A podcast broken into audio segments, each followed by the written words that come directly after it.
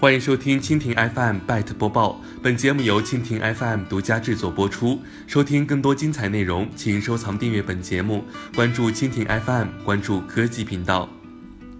十二月二十六号消息，昨天晚间，火绒安全实验室发布公告，称近日收到许多用户反馈，火绒对腾讯官方程序进行报读、自动拦截等处理，并因此怀疑火绒产品误杀误报。随后发现，火绒产品之所以拦截腾讯相关产品安装，并且将其中某个模块当病毒处理，是因为腾讯 QQ 在推广 QQ 浏览器和腾讯安全管家的过程中，除了常见的欺骗诱导之外，还存在功能严重越位、技术手段严重超常规等问题。在今天早晨，针对此事，腾讯电脑管家发布致歉声明。其表示，近期在对腾讯电脑管家和 QQ 浏览器的推荐中，确实出现了不合理甚至伤害用户体验之处，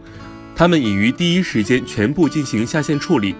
在此，他们向广大用户深表歉意，并将对相关负责人进行处罚。